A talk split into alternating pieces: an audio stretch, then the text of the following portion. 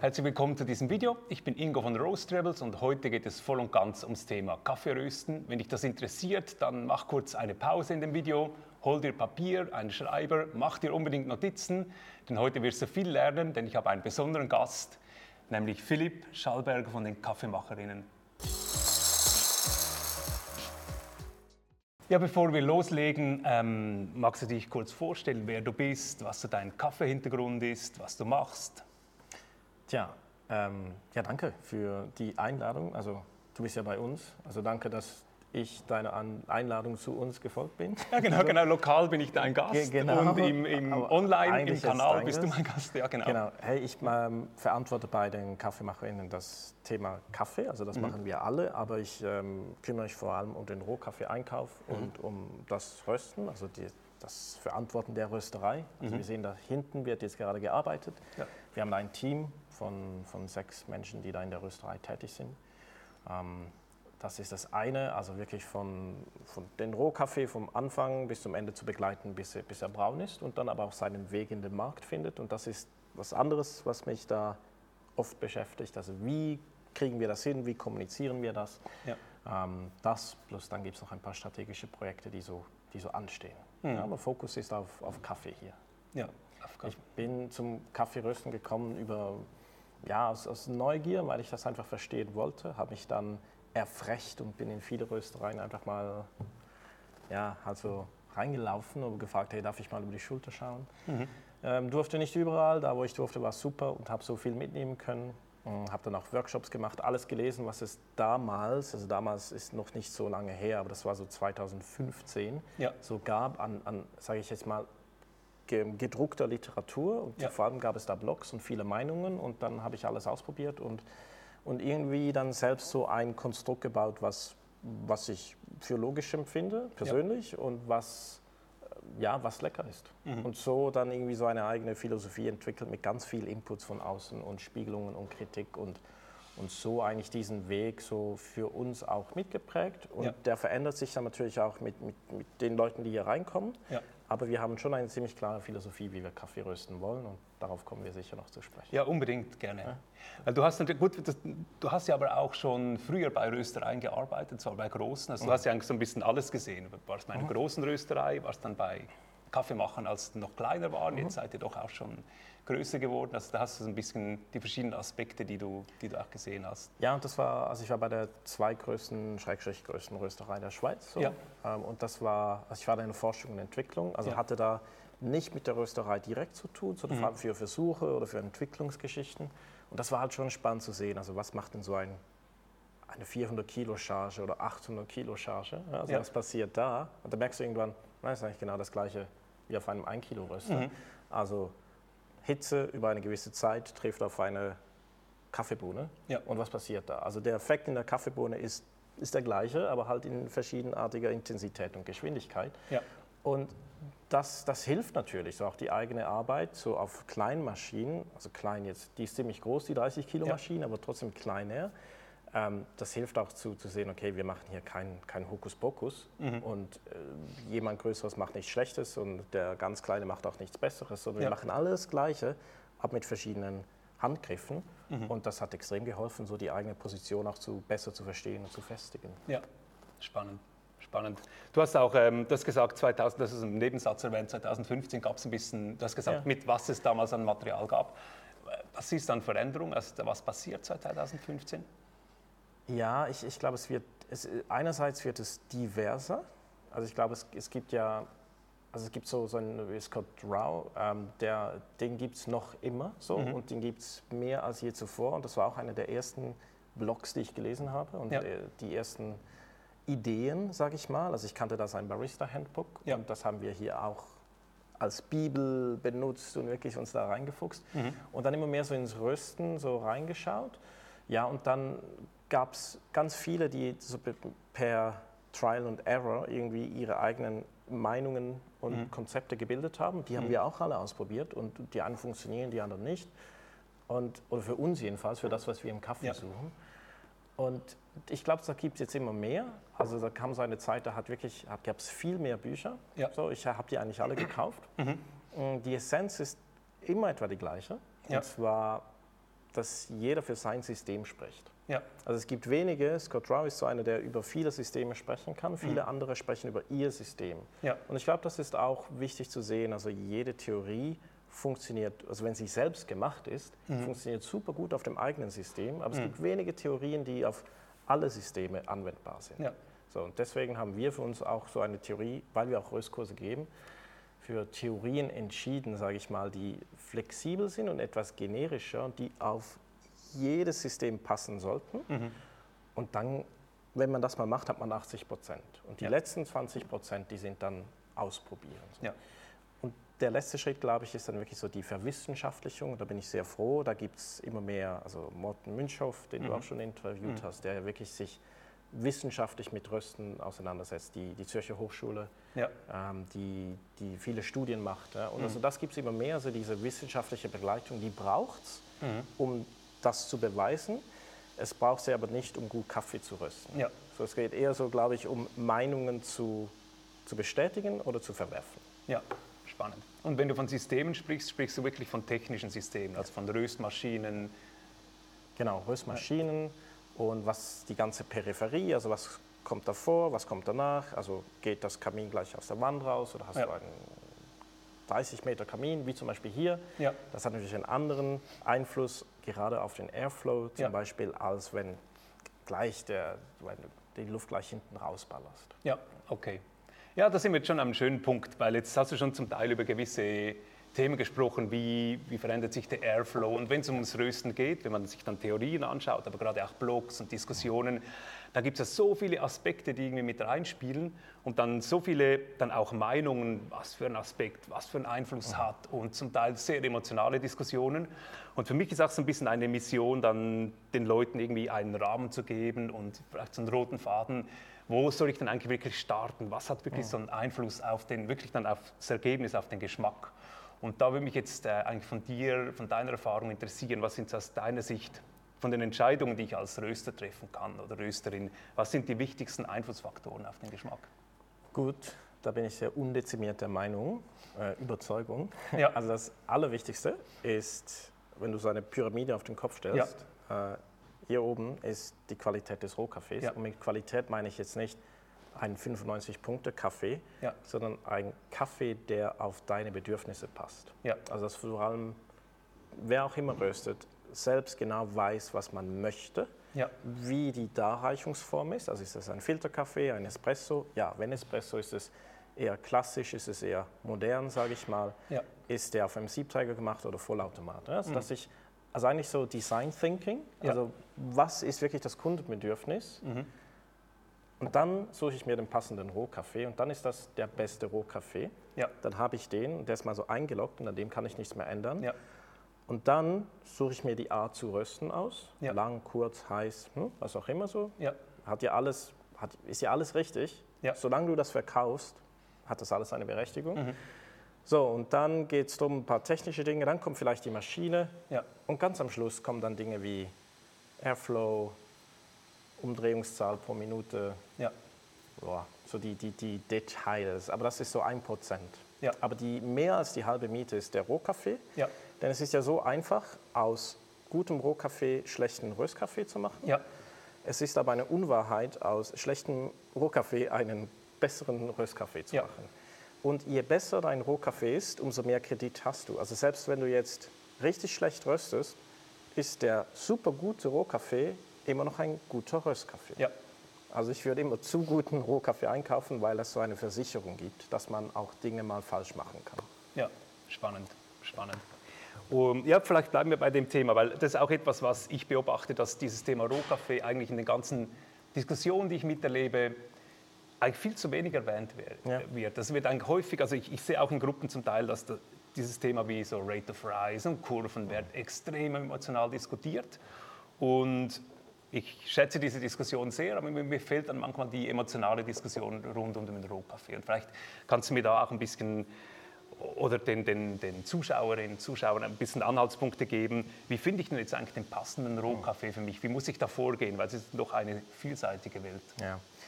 Also wir machen das sehr intensiv, auch in unseren Röstkursen, für in denen wir wirklich die Rohkaffees für einen bestimmten Zweck nehmen. Und Zweck, ja. nochmals, ich würde wirklich hier immer vom Kundenbedürfnis ausgehen ja. und in dem Moment als Röster würde ich das jetzt definieren, aber schon auch, natürlich muss ich schauen, was ist eigentlich gefragt. Ja. Aber wenn ich jetzt sage, okay, wir brauchen einen Espresso, mhm. der ist gewünscht für eine Siebträgermaschine und der soll jetzt nicht alle ansprechen, aber so die, die sagen, ja, so ein bisschen klassisch, aber auch ein bisschen modern, ja. dann weiß ich, okay, dann wird es wahrscheinlich nicht ein gewaschener Kaffee aus Kenia, ja. weil er von Natur aus sehr viel Säure mitbringt. Es wird wahrscheinlich aber auch nicht ein super balancierter, einfacher Natural aus Brasilien, ja. so, der primär mal nussig ist, so, was nicht schlecht ist, aber der hat vielleicht nicht mehr, sondern irgendwo etwas dazwischen. So, und dann weiß ich etwa, wo die Reise hingeht. Mhm. Und wenn wir dann wissen, was das Endprodukt sein soll, ja.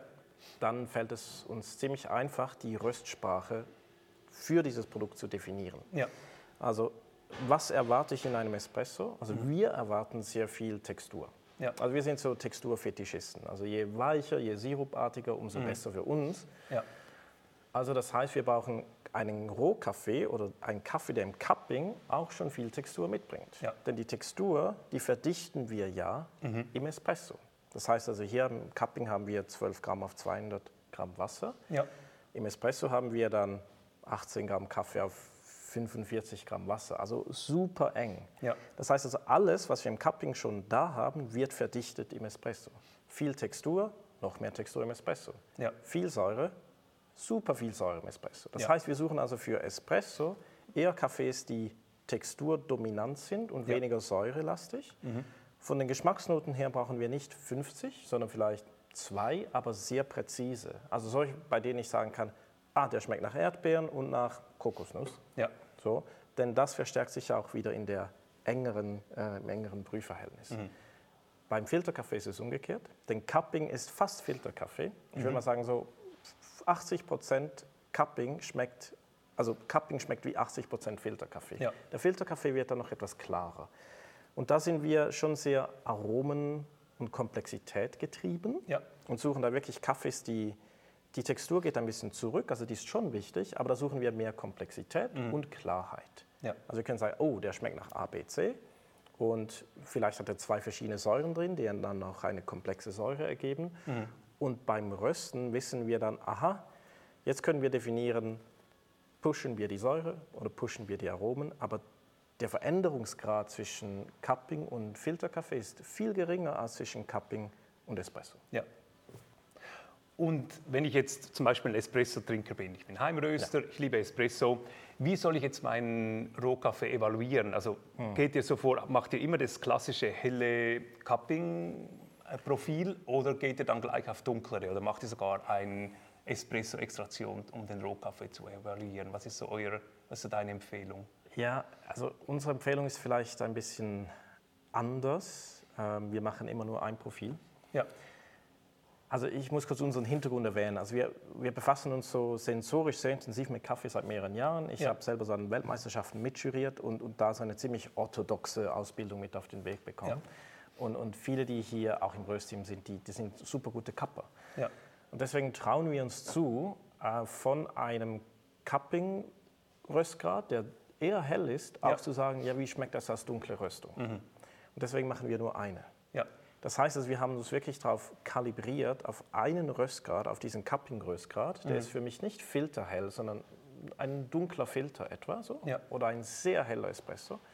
Ähm, und mit diesem Röstgrad beim Cupping definieren wir alle Getränke. Mhm. Also wir haben jetzt nicht verschiedene Cupping-Grade, also ein dunkler, heller, sondern ja. gehen von dem aus und denken uns jetzt in das Getränk rein. Wie wenn es jetzt nochmals x-mal konzentriert Ja, genau, das ist dieses konzentriert. Also wenn jetzt im Cupping der Kaffee mega viel Säure hat, dann würde ich keinen Espresso draus machen. Mhm.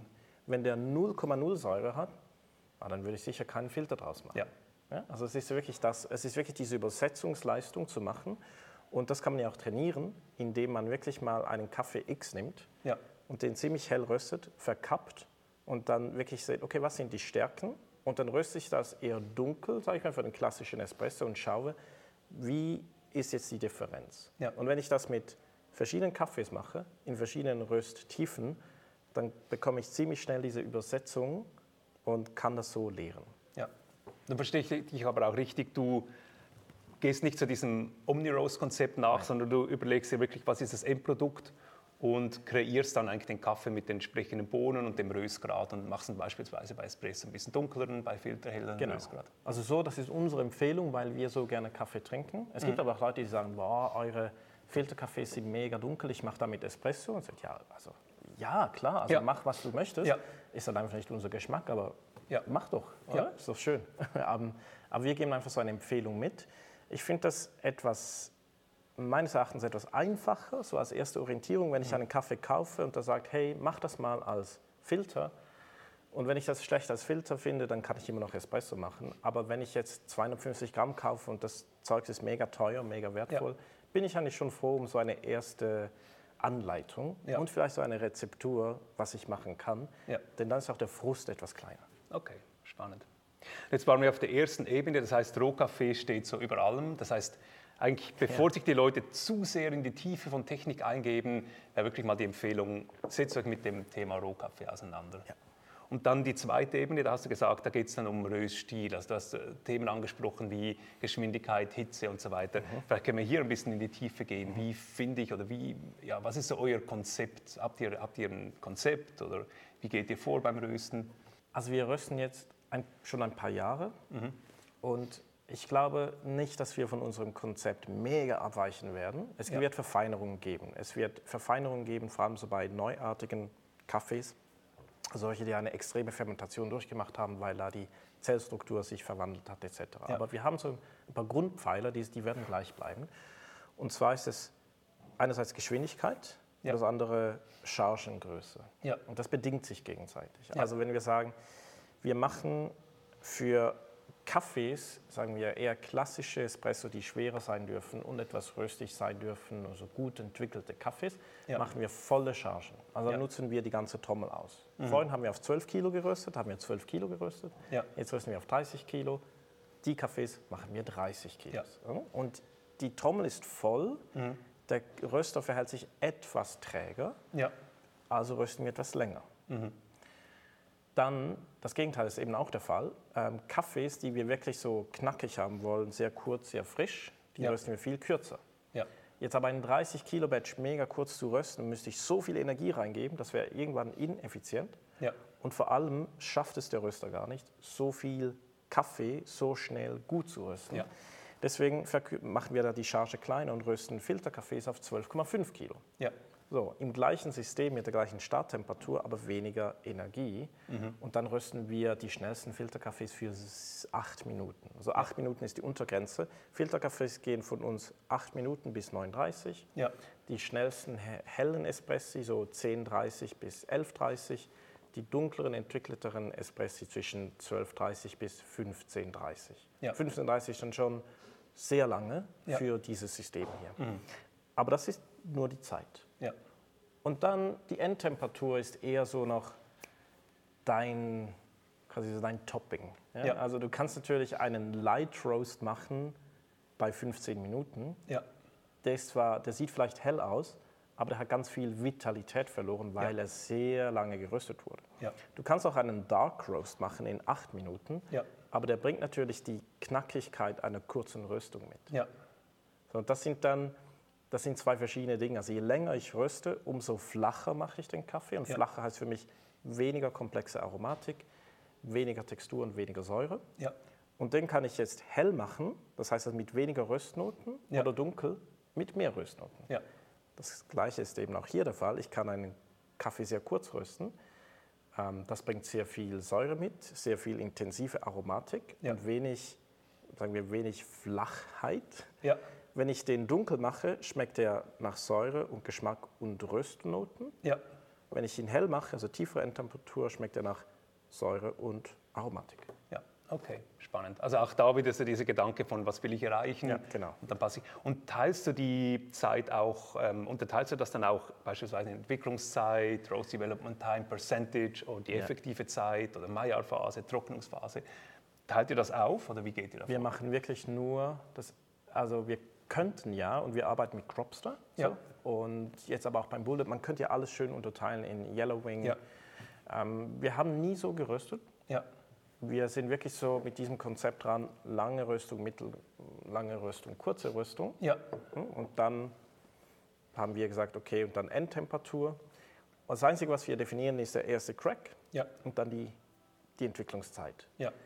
Es gibt aber auch Röstungen, da machen wir, mh, da machen wir den ersten Crack gar nicht rein.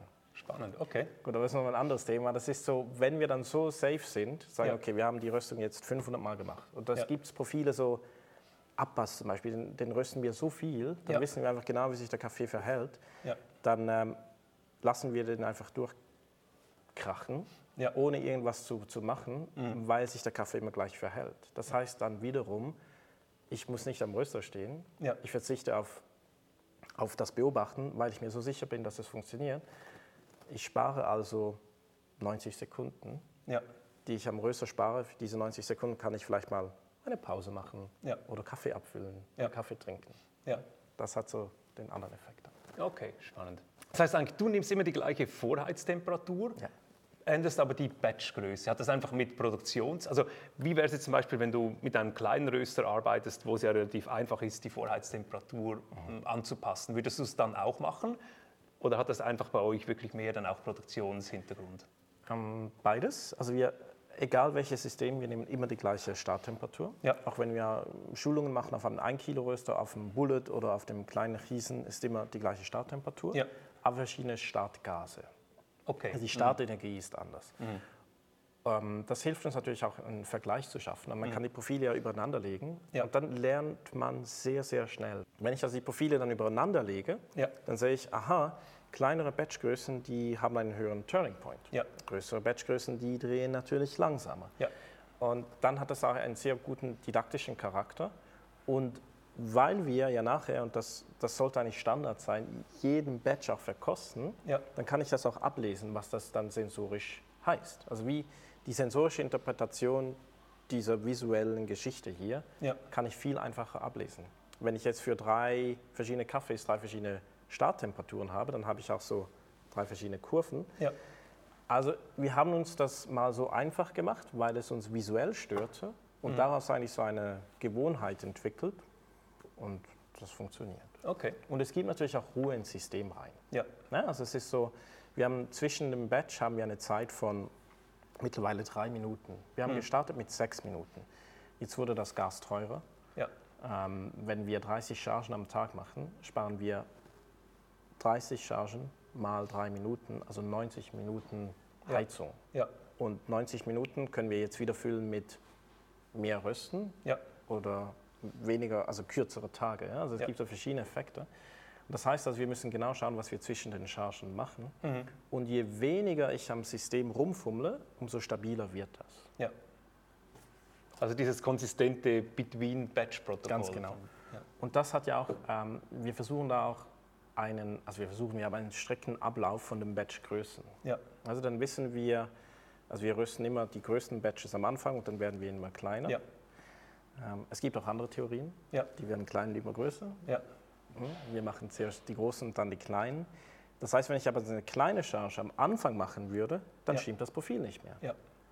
Weil wir ja davon ausgehen, jetzt ist der Röster mega heiß Ja. und jetzt kommt eine kleine Charge rein. Mhm. Und das Profil haben wir an dem Punkt gemacht. Aber wenn wir dieses Profil hier vorne ansetzen, dann stimmt das Profil nicht. Ja. Es kann sein, dass der Kaffee trotzdem lecker ist, aber wir müssen halt mehr rumfingern. Mhm. Aber die Idee, und das kommt eigentlich daher, wir wollen möglichst wenig Intervention am Röster machen. Ja. Von der Idee her, so einen Workflow zu haben, der so effektiv ist, dass du viele andere Dinge in der gleichen Zeit machen kannst. Mhm. Als Felix und ich gestartet haben mit Rösten, da waren wir viel zu lange so an, an den Röster gekettet. Ja. Haben auch erst Ende des Tages dann abgepackt und Ja. waren total ineffizient. Ja. Und gesagt, okay, wir müssen das ändern. Und jetzt ist es wirklich so, dass, dass wir, ähm, wir rösten mit möglichst wenig Intervention. Das gibt ja einfach auch mal kurz Luft. Ja. Das ist auch ganz gut. Gut. Und ähm, da bin ich schon beim nächsten Thema, weil das ging mir auch ein bisschen durch den Kopf. Wir haben über die Vorheiztemperatur gesprochen. Ja. Wie sieht es aus mit Airflow-Settings, Drum-Speed-Settings? Änderst du das je oder hast du das einfach fix für alle Batches, alle Röstungen? Wir, also die Vorheiztemperatur, die, also wir heizen den Röster auf für 30 Minuten, Ja. egal ob Sommer oder Winter. Ja. Ähm, da gibt es einfach so einen Standard. Der Röster war eigentlich nach 20 Minuten stabil. Ja. Und dann kommen aber die saisonalen Fluktuationen hinzu. Nach 30 Minuten können wir einfach sagen, okay, Ja. das ist gut so. Also da, da ändern wir gar nichts. Ähm, die Starttemperaturen, die, die ändern wir auch nicht. Mhm. Airflow, wir, wir rösten ohne, dass wir den Airflow verstellen würden. Ja. Wir haben, und das ist jetzt System, ja? also unser Kamin ist 30 Meter hoch. Ja. Wir haben von Grund auf einen sehr hohen Luftzug. Ja. Und der ist eigentlich höher, als das System es mag. Also wenn wir sagen, also Mhm. Okay. Riesen misst in Pascal, wir sagen, wir möchten 100 Pascal, Ja. der effektive Airflow da drin wäre 120. Ja. Und das ist schon richtig viel mehr, weil der maximale Airflow bei Riesen auf 180 Pascal geht. Also sind 25 Prozent mehr als gewünscht. Ja. Jetzt haben wir, was kann man machen? Wir haben eine mechanische Klappe eingebaut. Ja. Ja, und, und da drosseln wir den Luftstrom, sodass 100 auf dem Display, 100 in der Trommel sind. Ja. Ja, und das ist einfach so ein Ding weniger, was man verstellen muss. Ja. Und man kann ganz gut ohne Airflow rösten, wenn der Airflow, also ich meine ohne Verstellen des Airflows, Ja. kann man rösten, wenn der Airflow so eine gewisse, mh, einen gew- einen gewissen Zug hat. Ja. Also ohne Airflow geht es nicht, dann erstickt die Flamme oder hm, funktioniert halt nicht. Zu viel Airflow kann man Energie verlieren, aber man kann auf einem Airflow rösten. Ja. Man muss dann einfach mit dem Gas variieren. Ja. Und ich finde, es macht auch das, das also es gibt ein ruhiges Gefühl. Mhm. Wenn ich, also ich habe diese zwei Hebel, mehr Gas geben oder mehr Airflow geben. Ja. Ähm, das ist das Klassische. Ich habe das einfach entfernt und jetzt sage ich, mehr oder weniger Gas geben und mehr oder weniger Kaffee einfüllen. Ja. Weniger Kaffee hat automatisch mehr Airflow, Ja. weil der springt ja mehr herum, ist also mehr in der Luft. Mhm. Ja? Und deswegen, da kam, kommt jetzt aber was dazu und das sind so die, das letzte Prozent. Wir haben gemerkt, bei der großen Trommel, wenn wir 12,5 Kilo rösten, drehen wir die Umdrehung pro Minute um zwei Umdrehungen höher. Ja. So hat der Kaffee, der springt noch etwas mehr durch die Luft Ja. und hat noch etwas mehr Luftkontakt Ja. und röstet sich noch etwas anders. Aber das ist wirklich so, das ist das Tüpfchen auf dem i. Ja.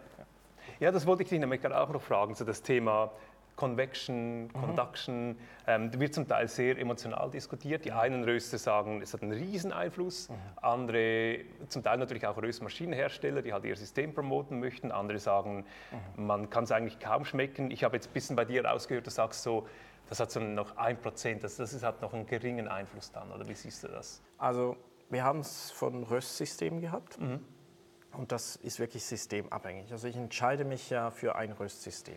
Wenn ich mich für so ein System entscheide, das ist hochgradig Konduktion. Ja. Auch wenn wir natürlich viel Konvektion drin haben, aber das ist ein Trommelröster, eine Trommel, die dreht, die von unten beheizt wird. Wenn ich mich für eher viel mehr Heißluftrösten entscheide, also da gibt es so ein Mittelding, den Loring zum Beispiel, Ja. das ist so eine stehende Trommel, aber ein Pedal mit so einer Finne, die dreht, Ja. also viel mehr Luftzug.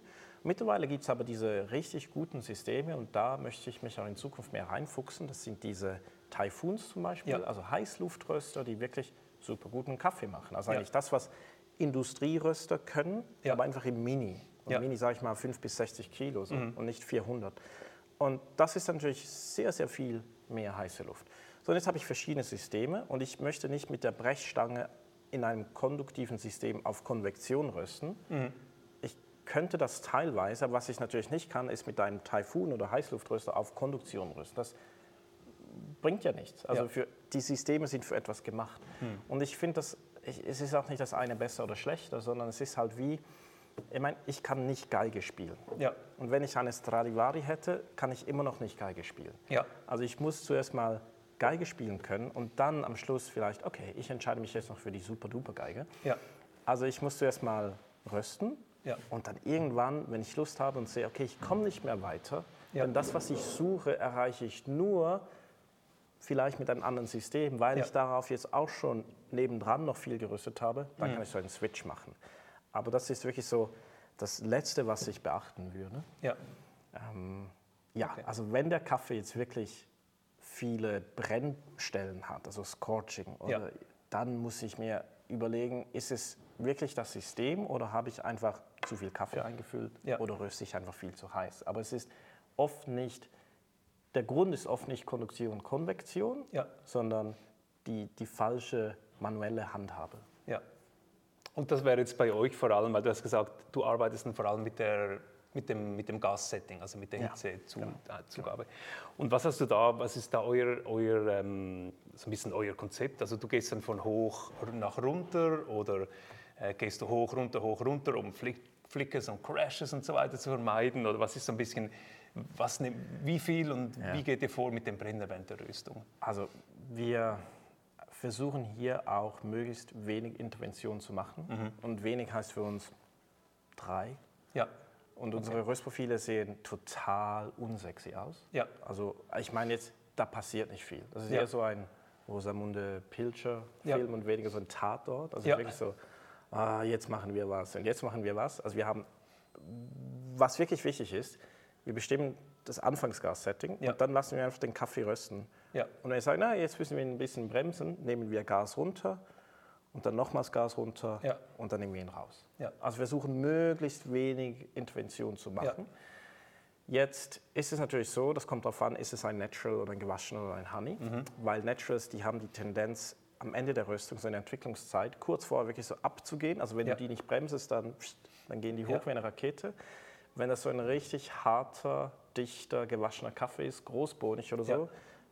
erster Crack und dann sacken die so ab. ja, Da würde ich jetzt warten mit Energie wegnehmen. Also da gibt es Kaffees, es gibt einen Kaffee, den rösten wir mit einem Gassetting. okay. Einfach knallhart durch. So, für neun Minuten. Ja, Weil der am Anfang viel Energie braucht ja, und am Schluss nochmals, also weil Ja. er viel Energie verliert. Und deswegen einfach ein Gassetting. Das ist die beste Rüstung, Krass, weil du ja. den Kaffee reingibst, dann hast du neun Minuten Zeit und dann Ja. nimmst du ihn wieder raus. Ja. Das funktioniert. Das braucht etwas, ich sage so, Kühnheit, Dummheit, Mut. Ja. So, und du musst einfach bereit sein, diese 12,5 Kilo ja, werden vielleicht kacke. ja, Aber wenn das dann funktioniert, dann so, ja gut, was, was soll ich denn noch machen? Also soll ich jetzt noch ein bisschen Tatort reinbringen? Nein. Also wenn es funktioniert, dann funktioniert es. Und das heißt, war ja auch ein Weg dahin, oder? Du hast ja nicht so angefangen, Ja. weil du einfach faul bist, sondern du hast ja auch mal erzählt, glaube ich, im, im Heimröstertag, du hast am Anfang extrem viele, oder vorher auch mit Ja. Felix, du hast extrem viele Änderungen vorgenommen. Ja. Und du bist ein bisschen, das war ja ein Weg zu diesem, dass jetzt so die, wie du sagst, die Kühnheit hattest, eigentlich wenig Änderungen vorzunehmen. Genau, ich bin per se etwas faul. Mhm. Ähm, also das, das spielt vielleicht auch mit rein. Aber das andere ist auch so, wenn es nicht wirklich eine Intervention erfordert, dann lassen wir die einfach weg. Ja. Und das, also das ist viel Trial and Error. Ja. und wenn ich sehe, okay, wir sind zu langsam, dann muss ich halt nochmals Gas geben. ja, Das machen wir eigentlich nie. Also wir starten nicht mit wenig Gas und geben immer mehr. Also Mhm. das, das, das wäre komisch. Also so, das würde ich auch nicht empfehlen, weil Ja. es äh, ein anderes äh, komisches Konzept wäre und es bringt vor allem keine Konstanz Ja. rein.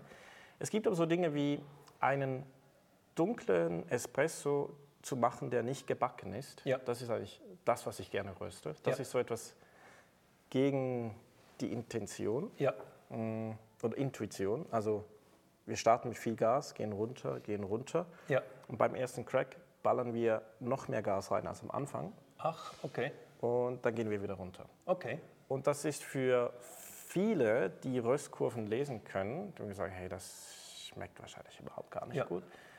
Aber es schmeckt eben gut. Ja. Also dann kannst du eigentlich eine ziemlich kurze Entwicklungszeit haben. Mhm. Ähm, und der Kaffee hat aber eine gewisse Rösttiefe, also etwas dunkel, aber der Ja. behält die Knackigkeit durch eine kurze Röstung. Oh, okay, spannend. Und das eben, das geht gegen die Intuition, weil man das nicht so liest. Ja, Und die Rate of Rise sieht total schräg aus, ja, aber es ist lecker. ja, okay. Und ihr evaluiert ja natürlich alle Kaffees dann auf dem Cupping-Tisch, um Ja. auch zu sehen, welche Rüstung hat funktioniert, welche nicht. Ähm, Gibt es noch andere irgendwie Messgrößen oder andere Techniken, die ihr verwendet, also irgendwie Einbrand oder Farbe mit einem Colormeter oder auch den Rohkaffee mit irgendwie, da gibt es ja die Feuchtigkeit und so weiter, Dichte. Was misst ihr denn beim Kaffee? Also beim Rohkaffee messen wir die, die Temperatur. Ja, Also wir haben einen Mhm. Okay. Sensor, im, also unser Rohkaffee ist im Keller. Und Ja. dieser Ke- Keller hat einige Schwankungen, das ist jetzt nicht optimal. Ja. Also deswegen rein für die Beschaffenheit der, der Rohkaffeebohnen, die ist so ein bisschen wie ein Schwamm. Ja, Also sind sowieso alle in Grain Pro, also Ja. in Inlinern, also Plastiksack und wirklich zugedreht und mit einem Klettverschluss zugemacht.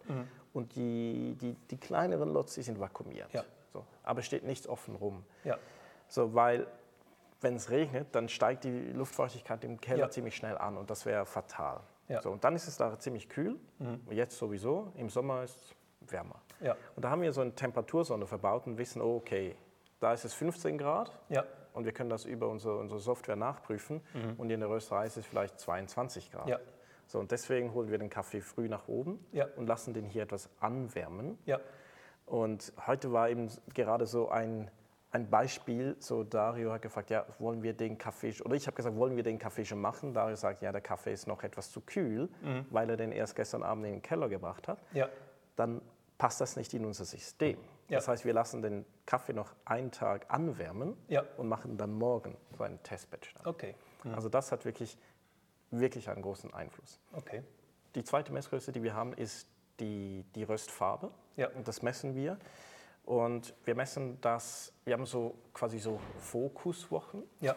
Also jetzt in der einen Woche die drei Kaffees, in der anderen Woche die drei Kaffees. Und dann Mhm. gibt es so einen Querschnitt, so eine Längsstudie eigentlich über einen Monat hinweg. Ja. Also dann dreht sich das einmal pro Monat und dann sehen wir eigentlich die großen Unterschiede. Ja. Also wenn wir das jede Woche, Woche machen, dann glaube ich, sind einfach die kleinen Differenzen können mehr für Unsicherheit sorgen. Aber wenn Ja. wir das von Monat zu Monat machen, dann sehen wir wirklich, aha, jetzt wird der Kaffee immer trockener. Also wenn der jetzt immer schneller braun wird, sehen wir, aha, wahrscheinlich wird er immer trockener. Ne? Also deswegen in größerem zeitlichen Abstand, weil zu klein, da fluktuiert er zu viel. Es ist Ja. wie so ein, ein, wenn du so Börsen oder wenn du so allgemein so Kurse anschaust, Ja. wenn du dich nur aufs Detail fokussierst, dann kann es beunruhigen, aber wenn du so rauszoomst und fünf Jahre betrachtest, siehst du, ah ja, das macht so. Ja. Und das ist eigentlich so die Idee beim, beim Farbmessen. Mhm. Natürlich aber, wenn der, der eine Kaffee, sagen wir, zehn Punkte dunkler oder heller ist, Ja. dann schmeckst du das auch. Ja. So, also Industriestandard Colorette Ja. ist plus minus 3 ist okay. Ja. Mhm. Dann gibt es ja einen, die sagen plus minus 6 ist okay. Wir hatten schon einen Kaffee, der hatte mal plus minus 8. Und das ja, ist eigentlich nicht gut. Wir haben probiert. Und ich dachte, ist okay. Ja. Und aus pragmatischen Gründen haben wir das freigegeben. Und Ja. das hat funktioniert. Und der Kaffee war auch gut. Ja. Und das ist dann so die, also der Entscheid, wie pragmatisch möchte ich sein? Möchte ich, möchte ich 20 Kilo hochwertigen Kaffee? Ja. Weiß nicht. Also wegwerfen sowieso nicht, aber Ja. irgendwie untermischen oder so. Ja. Aber das ist halt so, wenn es gut ist, dann, dann ist es okay. Ja.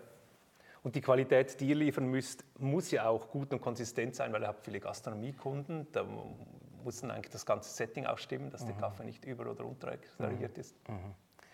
So dieses Gastronomie-Thema bringt mich aber auch noch auf eine andere Frage, weil ihr habt ja eigentlich, ihr habt ja so einen Namen in der Specialty-Szene, also da kennt man euch auch. Also ich, ähm, du hast mir auch einen wunderschönen, was ist das eigentlich für ein Kaffee? Äh, Furaha, äh, ein Honey aus Ruanda. Ja, ein mein wunderbarer Lieblingskaffee. Ja, es ist wirklich ein wunderbarer Kaffee serviert. Gleichzeitig habt ihr natürlich auch Kaffees, also ihr beliefert Gastronomie, habt aber auch eigene Kaffees, zum Beispiel am Hauptbahnhof. Das heißt, du kannst dort ja nicht den Leuten eigentlich ähm, ein Specialty-Kaffee im To-Go-Becher servieren oder in der, in der Tasse servieren. Wie geht ihr hier vor? Also wie macht ihr diesen Stretch, damit ihr die verschiedenen Kundenbedürfnisse bedient und trotzdem so die hohe Kaffeemacherqualität behält? Ein Satz zurück, doch wir können Specialty servieren, aber vielleicht mag es nicht jeder. Ja, genau, ja, das genau. Ist so, So, ja, mhm. Und natürlich, du hast recht, es ist ein Spagat. Ja. Ähm, also wenn wir sagen, das hier ist 0815 und das ist super duper Kaffee, den, den wir vielleicht mögen und sonst niemand, Ja, das ist nicht die Idee, Ja. das ist ebenso wenig die Idee. Ja. Ich glaube, man kann hier anfangen, also Ja. so ein Kaffee, der deutlich anders ist, nicht 0815, überhaupt nicht, aber so eine gewisse Erinnerung weckt an, was klassischer Kaffee sein kann. Ja. So, und da haben wir einen Blend, Dreispitz, der hat 30% Robusta drin und das Ja. gibt für viele noch so dieses, was sie kennen. Wir sind Ja. in der Schweiz, Espresso, jeder geht nach Italien in die Ferien, Ja. also, ah, das, ist, das kenne ich, Ja. das ist etwas Vertrautes. Ja? Ja. Und das ist für viele schon ziemlich wild. ja, So, und die, die dann sagen, okay, langsam ist gut, für die haben wir noch das hier. Also nicht das mega extrem, aber schon ziemlich extrem. ja, Und mit dem machen wir aber die Flat Whites. ja, Ja, und das mit Milch sind halt so sehr fruchtige Kaffees, das ist eigentlich immer ein Natural oder ein Honey Mhm. Und die sind wirklich halt spannend aromatisch. Ja. Und da kommen viele auf den Geschmack und sagen, oh, das schmeckt total anders. Und lustigerweise sehen wir so eine Transition von, wer mal so den Blend getrunken hat, geht zum Extremen, Ja. Flat White, Ja. und dann die so richtig, die es wissen wollen, gehen von dem Flat White zum Espresso. ja. Und die bleiben oft hier hängen. Okay. Ja. Aber es, es braucht so, so einen Brückenkaffee auf jeden Fall. Ja. Und wir verkaufen etwa 80 Prozent von dem und sicher 20 Prozent vom Wilden. Ja. mhm. Was ist der Wilde zum Beispiel? Der Wilde ist jetzt ähm, so ein, in, im Fass fermentierter und dann als natural getrockneter Kaffee, aber im Fass fermentiert bei kühler Temperatur im Kühlhaus aus Nicaragua, Ja. so von unserer Farm, äh, Doña Margarita, der ist schon, das ist schon wild. Ja. Ja, aber so, also wenn du dir das gewohnt bist, easy, Ja. toll. Wenn du denkst, boah, nee, dann, dann gibt es viele, die sagen, hey, das stimmt mit dem Kaffee nicht. Ja, verstehe ich. Ja. Deswegen so mit Milch ist es wirklich so wie so eine Durch die Fruchtmilch. Süße der Milch wird es Ja, dann. und dann denkst du, ah ja, spannend. Und die bleiben dann. Und das ist ja auch, also die Gespräche, die sind dann auch wirklich toll. Ja. Ähm, aber genauso die Gespräche, die, die sagen, hey, der Dreispitz, der, der Blend ist schon mega anders. Und das Ja. ist so. Und wir sind am Bahnhof. Und ich gehe gerne am Bahnhof, weil das ist so der Reality-Check. Ja. Und ich suche da eigentlich immer den besten Kaffee, so am Bahnhof. Und dann siehst du, okay, also du musst gar nicht so massiv anders sein. Ja. Also manchmal reicht so ein sehr solider, spannender Kaffee. Ja. Mhm. Mhm. Der einfach wahrscheinlich eine geringe Acidity hat, weil das ist so ein bisschen das, was, was viele Leute darauf anspringen, Ja. oder? Ja, der hat natürlich, der hat Säure, weil wir den auch jetzt nicht mega dunkel rösten. Ja. Aber der hat auch so diesen robuster Nachgeschmack. Also wenn du denkst, oh, die Säure übermannt, dann kommt der robuster rein. Ja. und das ist so, so, ein, so ein Wellenkaffee, der kommt so in, Ja. in verschiedenen Stufen. Okay, spannend. Du gibst ja auch Coachings oder respektive ihr gebt auch Röstausbildungen. Und wenn du jetzt so zu Röst, Röstereien gehst, ähm, in einem Coaching, was gibt es so ein paar Aspekte, wo, wo du beobachtest, was die Leute häufig falsch machen oder wo so, so 80-20, wo so große Hebel sind, wie man sich eigentlich in der Qualität des Kaffees verbessern könnte? Beobachtest du da was? Also ich beobachte das auch an, an mir selbst, so wie sich auch die Beratung verändert. Ein Rohkaffee wurde für, wurde für uns immer wichtiger und auch für mich persönlich, um zu sehen, aha, da ist wirklich ein Hebel, ähm, den eine Rösterei auch hat und damit wirklich was bewegen kann. Ja. Also kommt es wirklich stark darauf an, wo ich eigentlich wie Rohkaffee einkaufe. Ja, Hm, Das ist mal das eine, das ist der Ansatz. Und dann das andere ist, welchen Rohkaffee für welchen Zweck. ja, Deswegen mittlerweile viele Beratungen sind, bestehen zu 50 Prozent aus Rohkaffee. Ja. Einerseits Strategie, Ja. was ist meine Rolle als Rösterei? Kaufe ich jeden Trash ein und ne, Ja. unterstütze gar nichts oder kaufe ich ihn wie Smart ein? ja, Und das andere ist, ist das der passende Rohkaffee für, für die Idee, Ja. die ich habe, welchen Kaffee ich machen möchte? Und der Rest ist dann eigentlich Rösterei und Rösten. Also Mhm. Rösten ist auch ein Teil, aber vor allem geht es mir darum, wirklich so diese, diese Konstellation zu bilden. Mhm. Und oft kommen auch so, so Menschen zu uns, die sagen, hey, ich kann eigentlich, die können schon rösten, die wollen Ja. nur so den so Input auch haben. Ja. Mhm. So, hey, irgendwie bin ich noch nicht ganz zufrieden. Und das finde ich, das finde ich auch cool zu sehen. Also da geht es auch um, um Effizienz, es geht Ja. um Workflow. ja, Und da sind wir ziemlich ähm, erpicht darauf, eigentlich die ganze Zeit effizienter zu werden. Ja. Also wir rösten jetzt auch ziemlich viel in ziemlich kurzer Zeit und versuchen da wirklich so, in der Industrie sagt man ja, der kontinuierliche Verbesserungsprozess, KVP, Mhm. ähm, das wirklich so anzuwenden. Und jedes Mal, wenn die, jeder hat den Auftrag hier, wenn etwas nicht stimmt, gleich in den Gruppenchat zu schreiben. Und das kann sein, hey, wir verschieben die Abfüllanlage um 10 cm nach links, ja, weil das einen Laufmeter spart. Ja. Solche Dinge. Und Ja. wenn du da dran bleibst, dann siehst du plötzlich, wow, du gewinnst einfach Zeit. Und Zeit kann erstens heißen, ich kann 10% mehr Zeit plötzlich anders nutzen. Oder ich kann mal eine Pause machen, was viele auch nicht machen. Oder eben, ich mache weniger Inter Interventionen beim Röstprofil. Das gibt ja auch plötzlich mehr Zeit. Und das gibt einfach Ruhe. Und, und wirklich, je weniger Interventionen du machst, umso stabiler wird das ganze System. Mhm. Spannend. Ja, aber das ist ganz nochmals ein anderer Aspekt, oder? Weil beim Rösten denkt man an eben Rohkaffee, Technik und so weiter.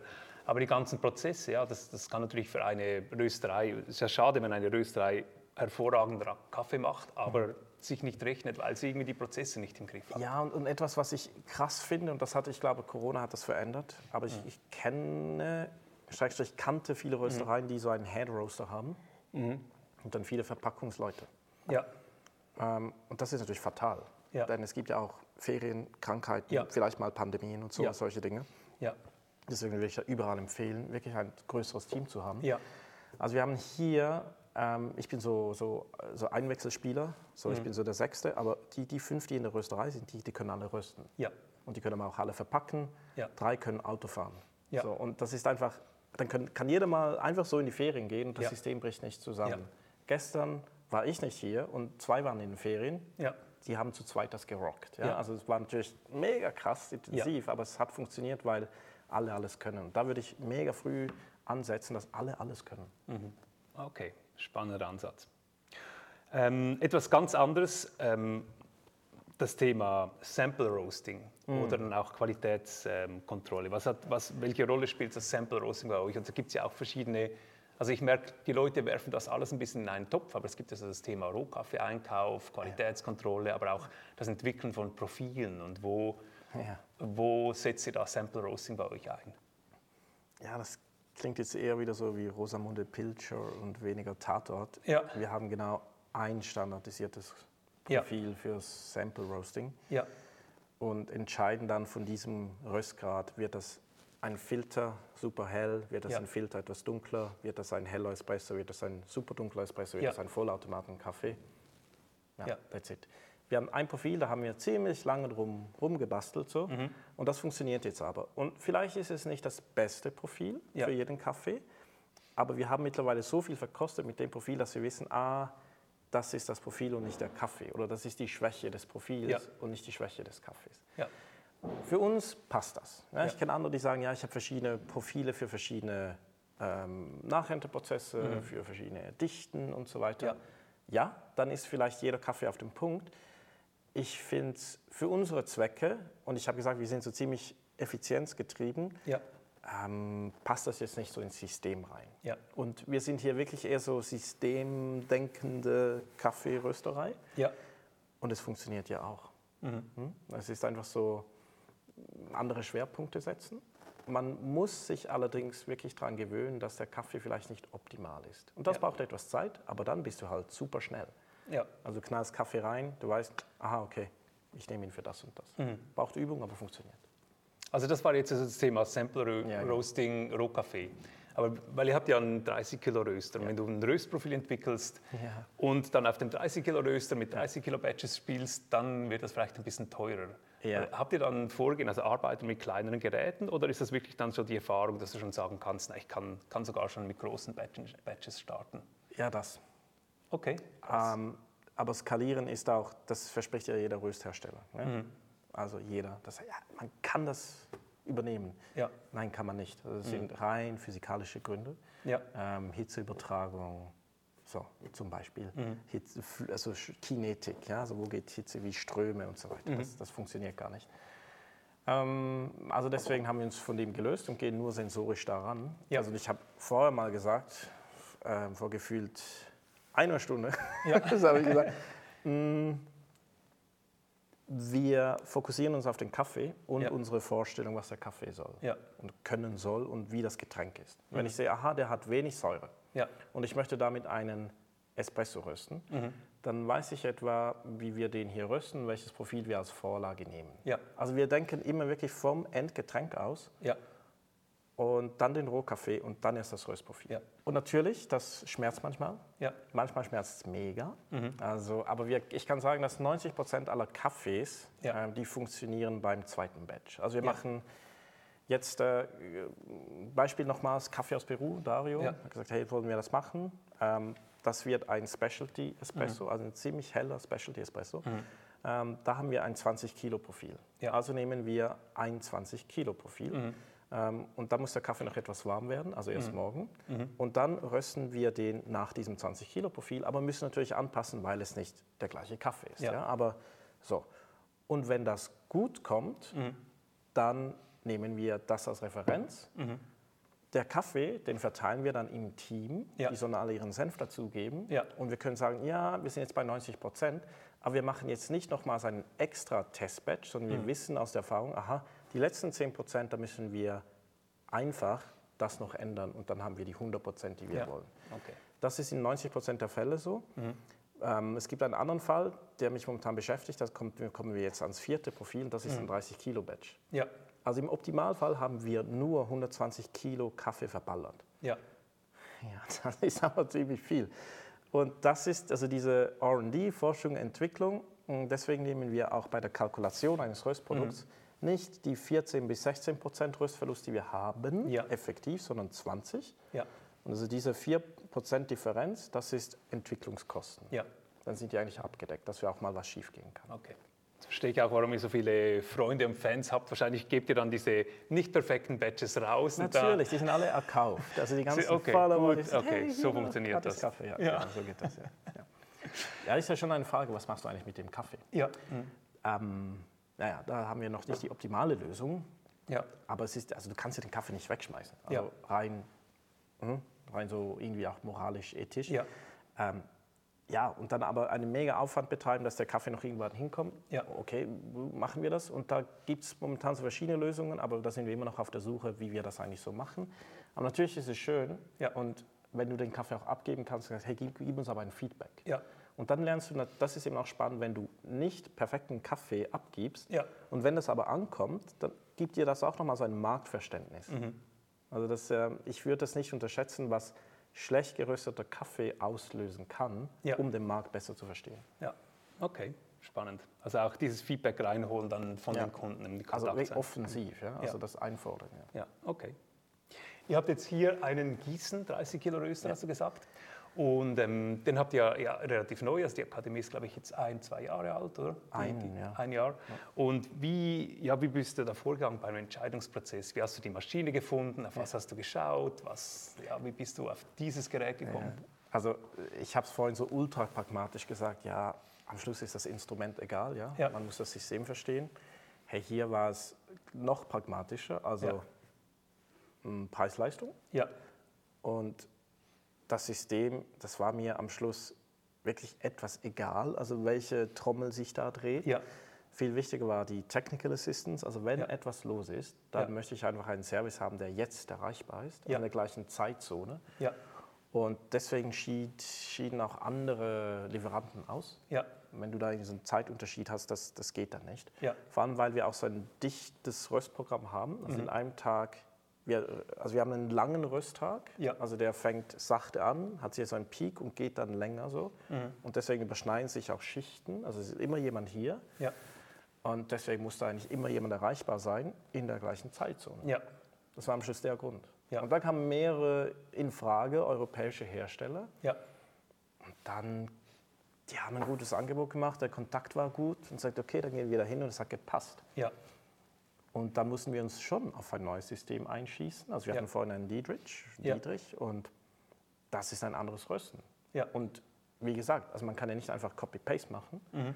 sondern wir haben da auch 1,13 Tonnen verballert, ja, um die Profile zu kopieren, gleich gut und oder besser zu machen, Ja. so vom alten System. ja, Und die Zeit war 25 bis 30 Prozent kürzer hier. ja. Also wir okay. rösten hier schneller als beim Dietrich vorher, Mhm. obwohl zweieinhalb Mal größere Chargen. Okay, spannend. Also das heißt aber auf das, äh, Effizienz und so weiter, kommt es ja wahrscheinlich heutzutage dann schon auch noch drauf Ja, an. ja, mega. Ja. Ja. Und das war natürlich, also das natürlich auch, du kannst hier, wenn du möchtest, 30 Kilo in neun Minuten durchballern. Ja. Schmeckt nicht so gut, aber Mhm. es geht. Okay. Hey Philipp, danke schön für all die Infos, die du teilst. Ich finde das auch wertvoll, überhaupt im, im Kaffeemacher-Kanal, was ihr, was ihr alles an, an Informationen rausgibt und wie transparent ihr seid, auch auf eurer Webseite. Vielleicht kannst du auch noch erzählen, was ihr rund ums Thema Rüsten anbietet, wo- wie, man, wie man euch findet. Also, ähm, ja, danke dir.